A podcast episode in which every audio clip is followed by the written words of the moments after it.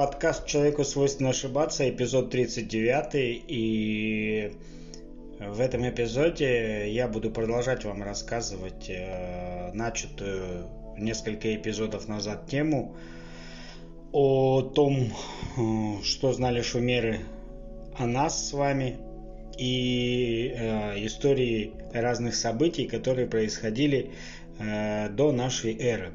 Если кому интересно, можете начать с 37 эпизода, либо ранее, там, где я начинал непосредственно вскользь затрагивать эту тему.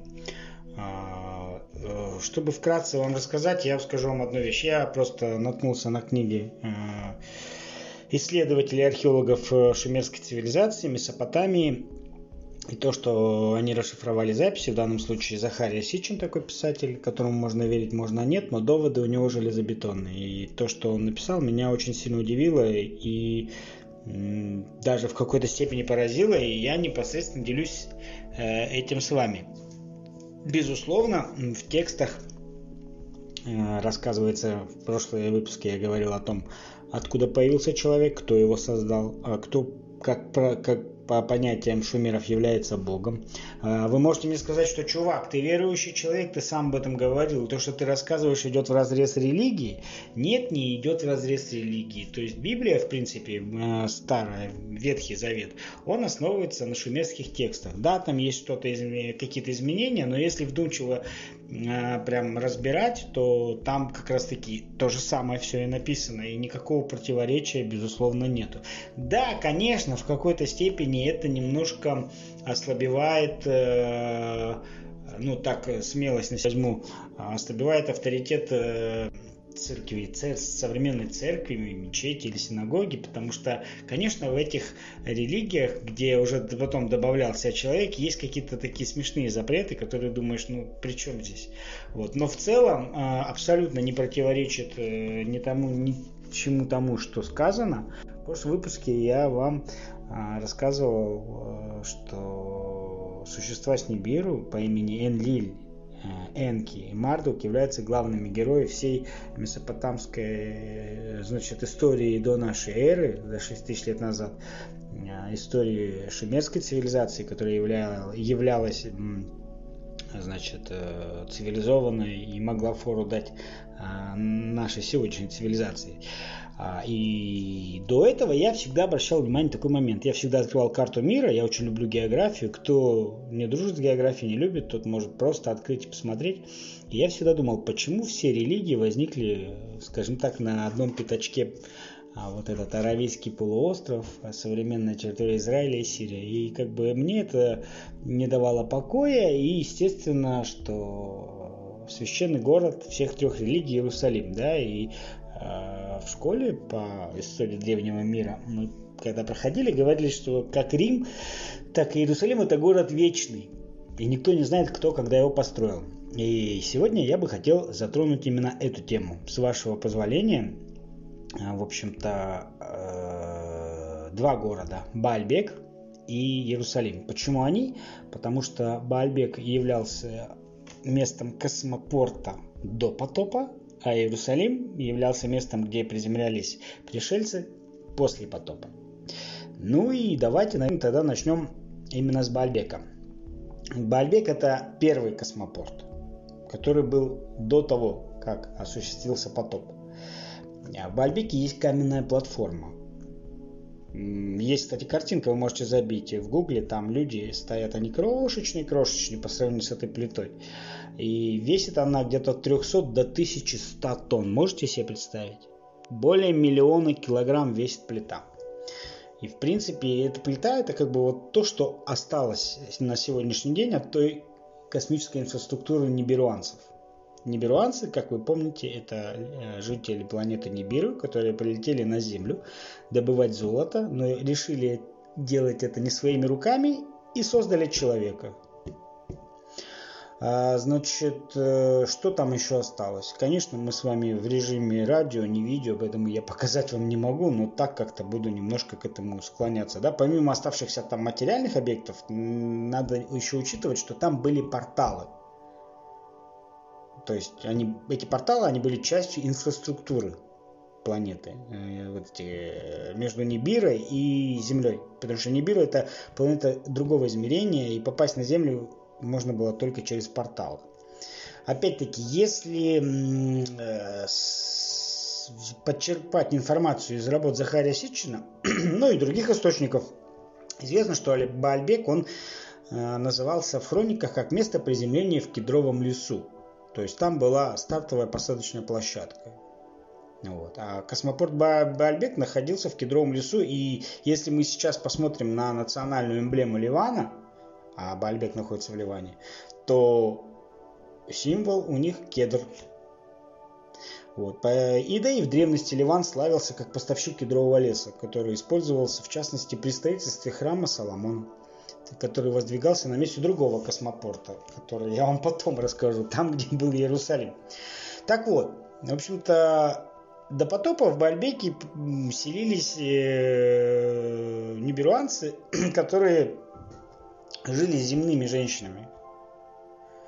Вот. И, в общем, там же на этом космопорте были поставки на Нибиру переработанного э, и уже готового к отправке золота.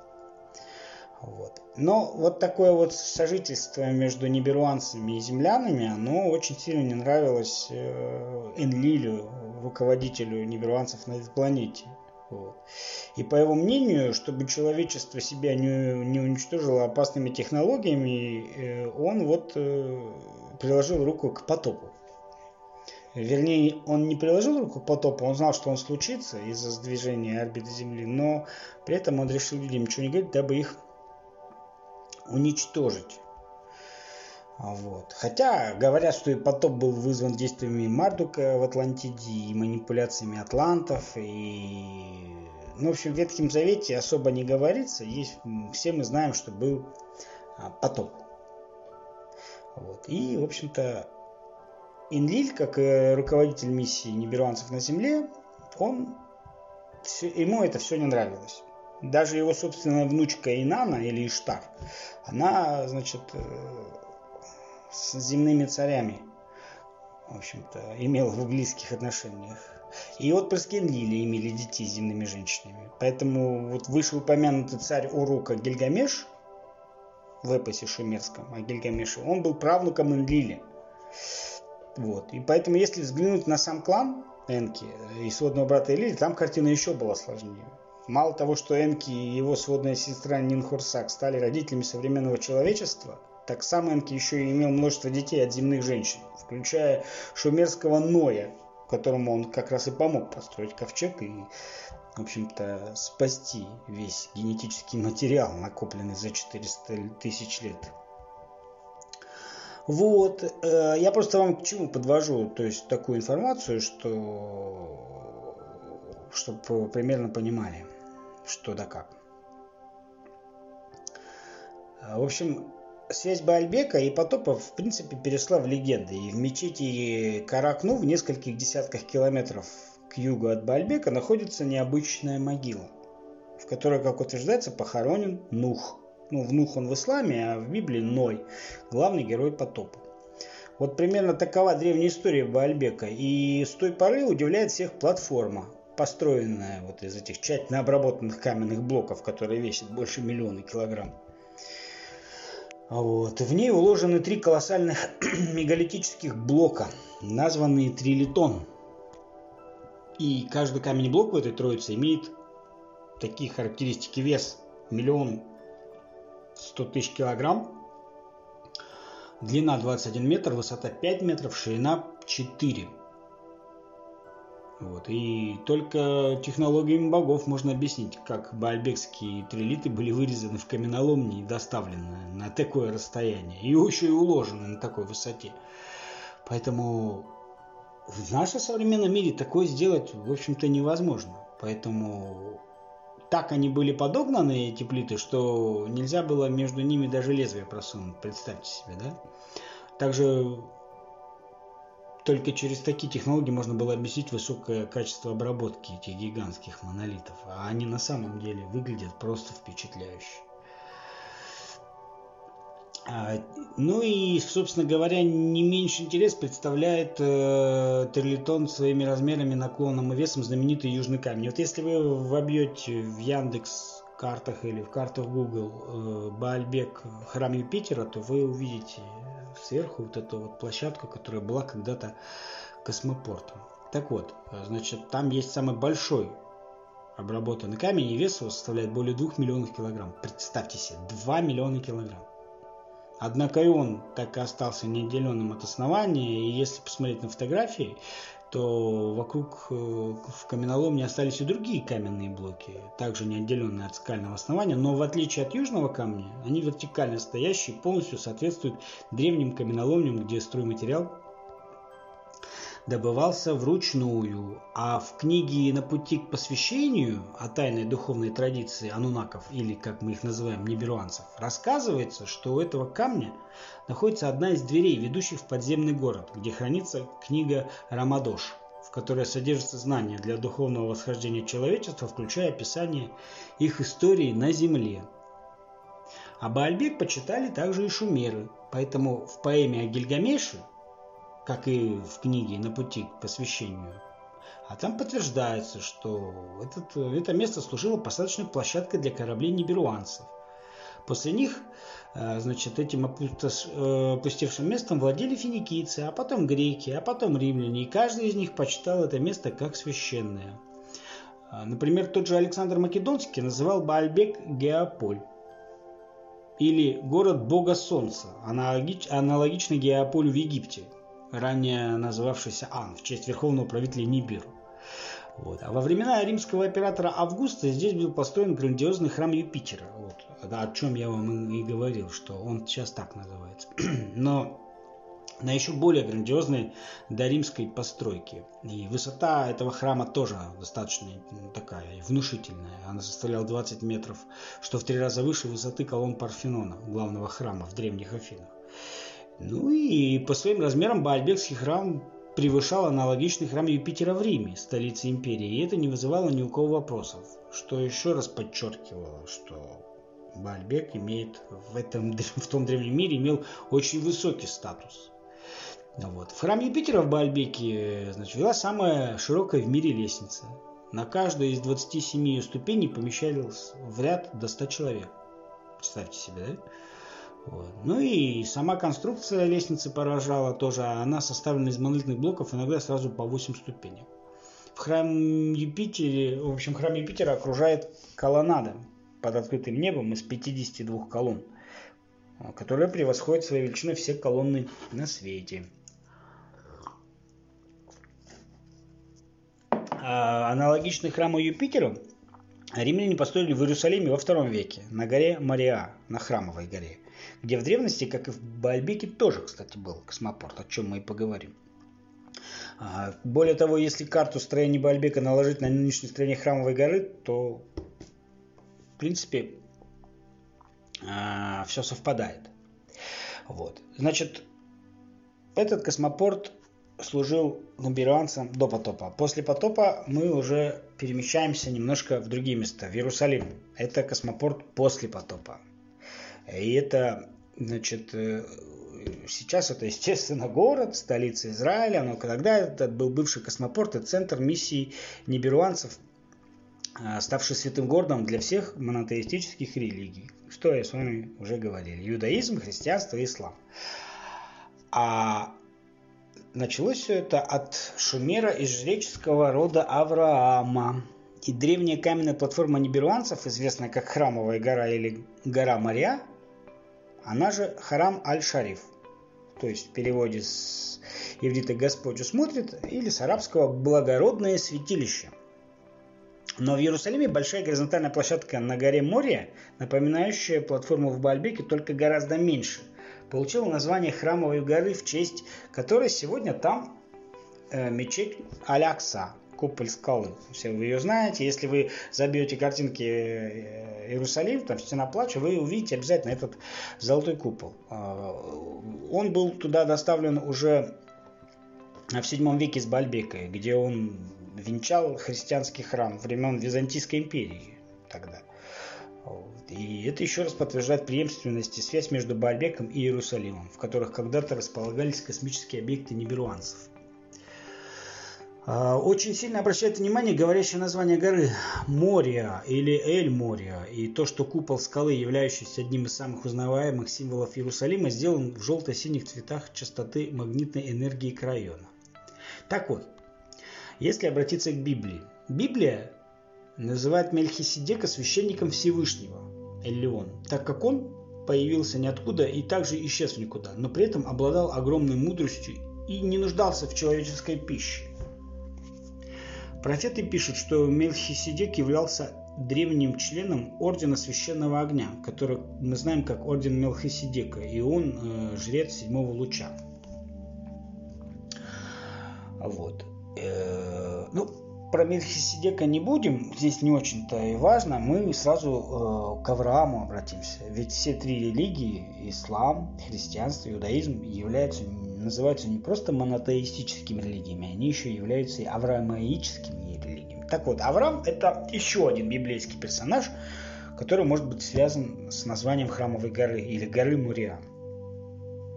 Авраамом воплощался вознесенный владыка Эль-Мурия, глава Дарджилинского совета Великого Белого Братства, а также учитель Блаватской, Рерихов, профетов и сейчас и нас. Авраам великий князь Халдеев и отец народа иудейского. Ему Господь сказал, «Я Бог всемогущий, ходи предо мной и будь непорочен. Поставлю завет мой между мной и тобой, и весьма-весьма размножу тебя, и ты будешь отцом множества народов». А древние израильтяне часто называли своего бога Эль-Элеон, то есть Верховный Бог, Господин. Отсюда Эль-Мария можно расшифровать как Господин горы Мария – расположенный в Иерусалиме и сыгравший ключевую роль в формировании современной цивилизации. А, именно на этой горе, по библейскому преданию, Авраам должен был принести в жертву своего первенца Исаака, доказав свою преданность своему Богу. Помните эту притчу, когда Авраам решил доказать Богу, что он любит, решил э, убить своего сына, и Господь, видя, что Авраам ради любви к Богу решил, даже ну, своего сына не пожалел, Э, сказал Аврааму, остановись, э, а лучше принеси в жертву барашка. В принципе, мусульманский праздник Курбан Байрам именно корнями уходит и оттуда. А также с этой горой э, связано, значит, согласно Корану, священной книги мусульман вознесся на небо пророк Мухаммед. Также в районе купола скалы, по-видимому, находилась святая святых Иерусалимского храма, в которой, по легенде, хранился ковчег Завета, с помощью которого Моисей общался с Богом. Как по рации, да? А израильтяне поражали своих врагов. Вот. Так вот, на месте нынешнего Иерусалима, на горе Мария, Мельхиседек встречал Авраама, в Александровской Слободе в домовом храме Ивана Грозного выставлена икона Мелхиседека как одного из самых почитаемых. И в куполе этого храма он приказал изобразить всю историю рода человеческого, включая про отца Авраама родом из Шумер. Вот, значит, Э, ну это так, к сведению про Ивана Грозного, значит, на холме Мариан на Нибируанском основании были построены для уходящих корнями к Нибиру монотеистических и авраамических религий такие священные места, как храм Соломона, в исламе мечеть пророка Сулеймана. Также там расположен храм гроба Господня, мечеть Купол Скалы, одна из величайших святынь ислама, мечеть Алякса, а, являющаяся третьей в мире мусульманской святыней после мечети в Мекке и Медине. На холме Мария Авраам заключил завет с Богом после того, как его вера прошла испытание. Ну, мы говорили, да, где он хотел сына принести жертву. Вот. По преданию, сегодня над местом несостоявшего жертвенника Авраама стоит купол скалы, являющийся также местом вознесения пророка Мухаммада. На холме Мария царь Салима, будущего Иерусалима, обратите внимание, Иеру, Ию, Иеру Салим – царь Салим. Э, вот, значит, на холме этой горе Мельсидек встречал Авраама с победой, и здесь он получил благословение вином и хлебом от Мелхиседека и возвестил о начале монотеистической религии, веры в единого Бога. Это было в эпоху 2024 года до нашей эры. И именно там произошло первое применение на планете ядерного оружия, разрушившего космодор ниберуанцев на Синае и многие города Месопотамии, включая Содом и Гамор. А вот.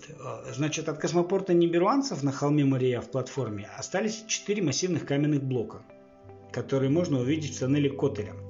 Ну, я не буду вам рассказывать, сколько там высоту, длину, потому что вы не видите картинку, а я ее вижу. На этой платформе стоял храм Соломонов, в котором хранился ковчег Завета, посредством которого можно было говорить с Богом. Вот, э, как я уже говорил, корпорации. Поэтому этот ковчег, как и свой престол из Хеврона, принес в Иерусалим библейский царь Давид. Вот. И ученые хотели провести там археологические исследования, но, к сожалению, там их невозможно проводить на Храмовой горе, потому что Э, вообще это место, оно является крупнейшим неизученным историческим местом в Израиле. Вот. Но дело в том, что государство, и, и оно размером в 14 гектар. Дело в том, что само государство Израиль образовалось 14 числа, 14 мая 48 года. А в этот день царь Бен-Гурион объявил о создании независимого государства Израиль. 14 – это символ царского рода Давида, из которого по преданию был Иисус. И согласно Библии, царствование Давида увенчалось завоеванием израильтянами земли обетованной, и в частности Иерусалима, который после потопа стал новым космопортом неберуанцев, о чем мы с вами уже и говорили – ну и немножко такой истории. С этого завоевания, в принципе, начиналась широко освещенная в современной истории трехтысячелетняя история Храмовой горы. Библейский царь Давид являлся одним из самых знаменитых правителей. Когда через тысячу лет после Давида появился Иисус, составители Евангелия вывели его родство с Давидом. Поэтому в Евангелии от Матфея это родство даже выражено цифровой формулой. От Авраама до Давида 14 родов, от Давида до переселения в Вавилон 14 родов, родов, от переселения в Вавилон до Христа 14 родов. Однако мистерия числа 14 была известна египтянам задолго до появления Израиля и Иудеи. Сет, один из богов, разрубил тело своего брата Азириса на 14 частей. Одну из сторон этой древней мистерии раскрывает Патрисия Кори в своей книге «Там, где живут фараоны». Поэтому в иврите все цифры выражаются буквами. В оригинале имя Давид состоит из трех э, согласных букв. D, W, D, где D равно 4, а W 6. Таким образом, если сложить э, буквы имени Давида, то опять получается 14. Видимо, это и хотел подчеркнуть автор Евангелия от Матфея, когда проводил родословную Иисуса Христа через Давида напрямую к Аврааму, посчитав, что при этом трижды по 14 поколений. Число 3 означает а, совершенство. Ну и если мы говорим об Иерусалиме, то ну, как обойтись без этих религиозных историй и разного рода размышлений, да, и о роли Авраама в становлении монотеистических религий, иудаизма, христианства, ислама, э, сказано много. Но Авраам не был евреем, он был шумером, причем был представителем знатного жреческого рода древнего шумера города Ур – Урхалдейский, наверное, слышали, да? А, и в его времена еще вообще не было никакой такой религии под названием иудаизм. Так же, как и не было ни одного человека, который мог бы считать себя евреем или иудеем. Даже его сын Исаак и внук Иаков не были иудеями. А правнук Шумера Авраама Иуда дал свое имя иудеям и иудаизму только тогда. Место рождения Иисуса обозначено 14-лучевой звездой. 14 числа месяца Нисану распяли Иисуса Христа. Это был первый день весны, ранее празднуемый в Вавилоне как Новый год, уходящий корнями к Нибиру. А, в общем-то, можно об этом много-много говорить, а, но, в общем-то, а, само слово, сама цифра 14, как вы поняли, достаточно такая, ну, влияет на многое, да? Значит, э, не было найдено никаких археологических находок или бесспорных внебиблейских свидетельств, которые бы подтвердили завоевание земли обетованной или исход из Египта. И генетические корни современных израильтян, как и других народов Ханаана, лежат в Месопотамии, в отчине неберуанцев. Отсюда, выполняя задание неберуанцев из клана Энлиля, про отец Авраам, который был шумером, пришел в Ханаан и в ту пору захвачен сторонниками Мардука, клана Энки, чтобы шпионить. Впоследствии Авраам был щедро отблагодарен своими неберуанскими покровителями за эту работу и доставку ядерной бомбы на Синай, за что получил во владение Ханаан, а также вечное покровительство его потомкам, которые должны были на своем теле носить символ завета – обрезание.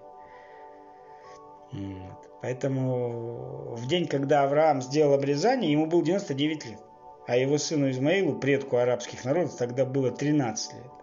И с ними, Авра... с ними был обрезан весь мужской пол Авраама.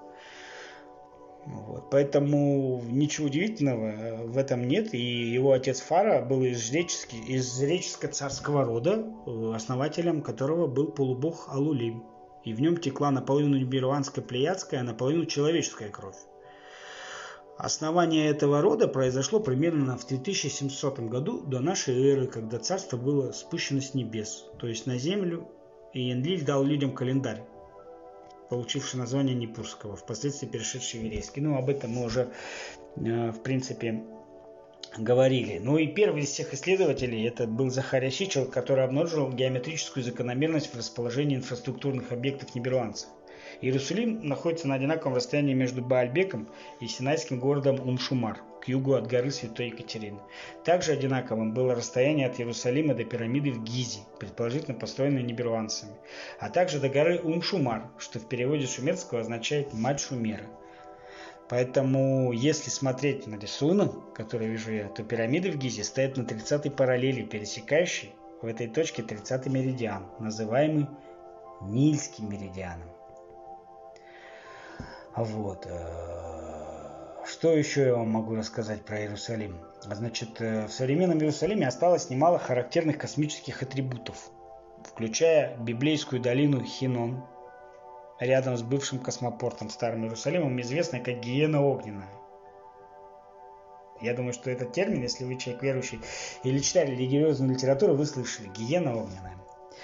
Согласно древней легенде, в ней имеется вход в подземный мир. Но на самом деле здесь речь идет, о, может идти о порталах э, в другие измерения через систему подземных туннелей, что и является неизменной частью космопорта, каким был тогдашний Иерусалим на, или космический центр на Синае, на той же вышеуказанной 30-й параллели северной широты, на месте которого сейчас находится город Накл. А в древние времена он назывался Эль-Паран, то есть изобилующий пещерами, туннелями богов, э, многие из которых были созданы другими цивилизациями. Поэтому, мне кажется, можно понять мотивы, стремившиеся овладеть Иерусалимом, без учета вышеуказанной метафизики. Поэтому в нем никогда не было ни полезных ископаемых, негде было выращивать урожай, был все время недостаток питьевой воды в отсутствие рек. Тем не менее, свыше трех тысяч лет армии разных народов боролись за этот город. И в отличие от остальных инфраструктурных объектов ниберуанцев, включая пирамиды в Гизе, Иерусалим остается самым популярным. И именно он стал центром трех монотеистических религий – иудаизма, христианства и ислама, привлекая каждый год миллионы туристов и паломников со всего мира. А, за всю свою историю Иерусалим менял хозяев 80 раз – Представьте себе, 16 раз его разрушали, 17 раз восстанавливали. Больше ни один город на земле не пережил столько разрушений и катастроф, сколько выпало на долю бедного Иерусалима. И из ниберванских хроник известно, что свой космопорт на горе Мария они создавали после потопа, как я уже говорил. Позднее это место превратилось в центр и крупный религиозный центр города. И когда патриарх Авраам тот самый из Шумера, из Ура, подошел к воротам Иерусалима, это был уже известный религиозный центр, в котором поклонялись великому Богу, владыке неба и земли из шумерского пантеона. Самое старое из известных имен Иерусалима звучит как Ур-Шалем. В книге Бытия он упоминается как Шалем, ну, то есть в переводе означает полный, совершенный. Однако точно неизвестно, когда и каким народом он был основан, но на древнееврейском языке слово Иерусалим звучит как Ерушалаим, что означает «город мира». Он и является одним из древнейших городов мира, а первые поселения здесь датируются 5 и 6 тысячелетием до нашей эры. А первые упоминания о Иерусалиме относятся к 8-9 веку до нашей эры, когда он упоминался под именем Русалуим или Рушалим в египетских надписях проклятий. То есть надписи, сделанные на глиняных сосудах и фигурках, содержащие проклятия, которые должны были пасть на тех людей, которые предпримут враждебные действия против Египта. А в письмах из архивов фараона Эхнатона, это где-то 14 а, век до нашей эры, Иерусалим, будущий святой город трех монотеистических лигий, упоминался как Урусалим. И именно Эхнатон стал первым предтечей монотеизма, чьим центром позднее станет Иерусалим. В надписях же другого египетского фараона, Санхирева, где-то где-то 8 век до эры, Иерусалим именуется как Урусалиму. До завоевания царем Давидом, 10 век до эры, в городе жили Иевусеи, а он назывался Иевус или Салим – Иевусей был одним из ханаанских народов, смешанного семита-хурита-хетского происхождения. По некоторым сведениям, Иевусеем был царь Салимский Мелхиседек, о котором мы уже говорили, который встречал Авраама хлебом и вином. И это подтверждается тем фактом, что священная для Иевусеев гора Сион а, продолжила почитаться иудеев. А в фильме «Матрица» мое наблюдение есть Зион город. Наверное, откуда-то тоже ветер оттуда дует.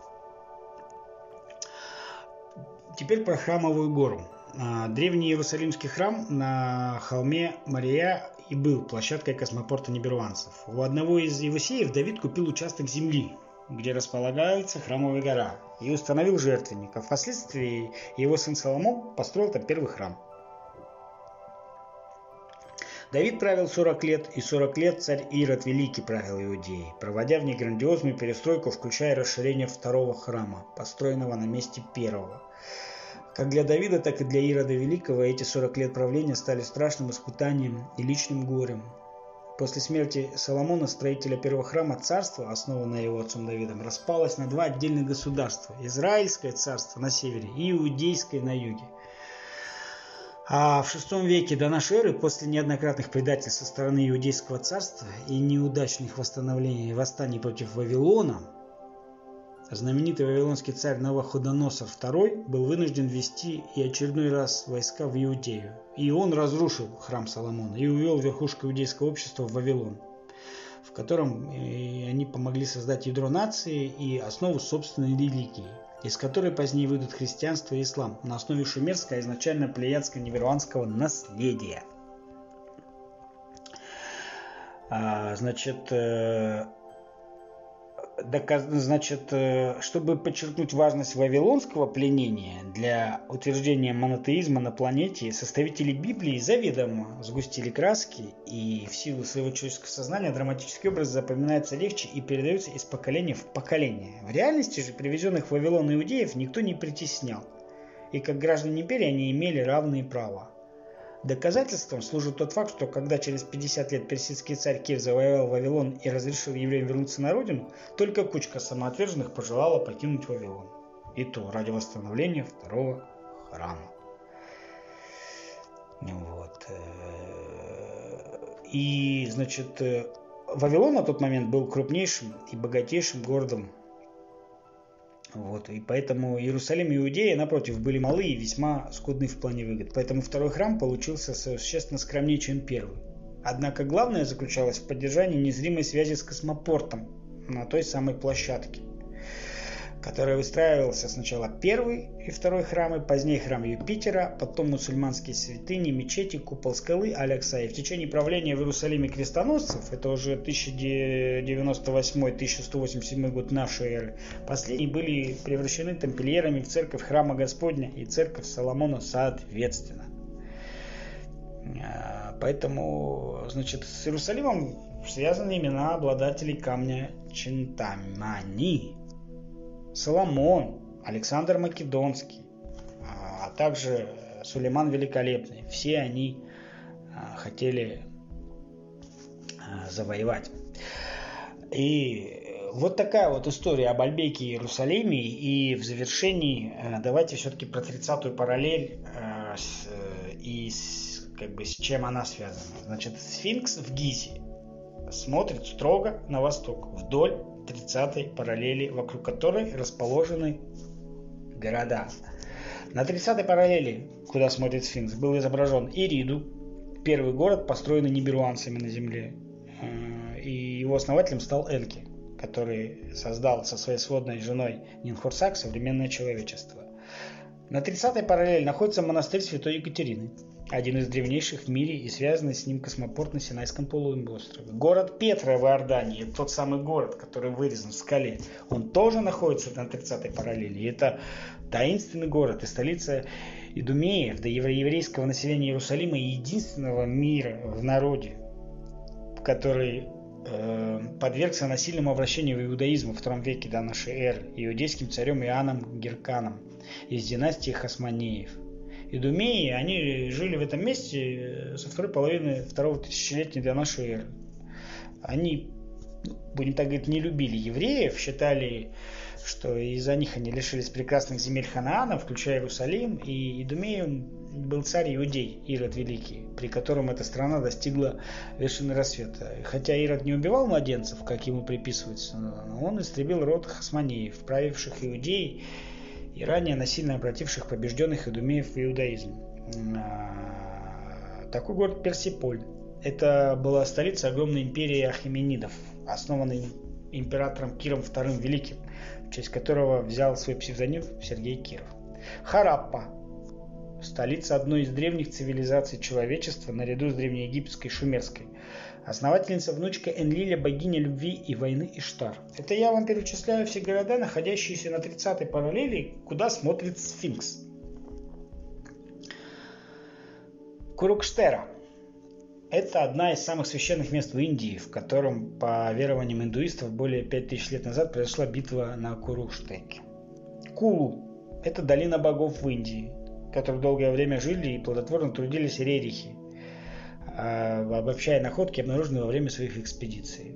Кайлас – это сердце Тибета и святейшее место четырех религий – иудаизма, буддизма, джайнизма и древнего тибетского учения Бон. Фактически Кайлас – это правильная четырехгранная пирамида, чья верхушка закруглена и покрыта шапкой вечного льда. А также это одна из загадок Кайласа, а, которая является его склоны – похожие на вогнутые каменистые зеркала высотой до 1800 метров.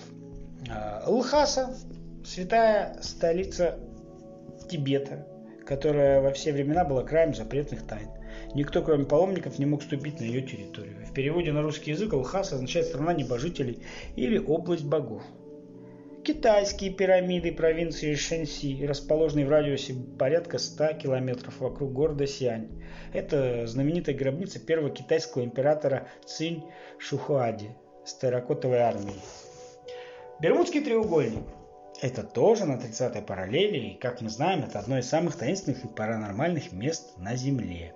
Вот такая у меня сегодня для вас информация, друзья. Мы обязательно с вами услышимся, и в следующем эпизоде мы все-таки будем открывать тайну, кто же такой Бог для нас, для евреев, для мусульман, един ли этот Бог, и как это все происходило. А, на сегодня у меня все, не судите строго. Я такой же человек, как и вы, а человеку, как известно, известно, свойственно ошибаться. До новых встреч, друзья.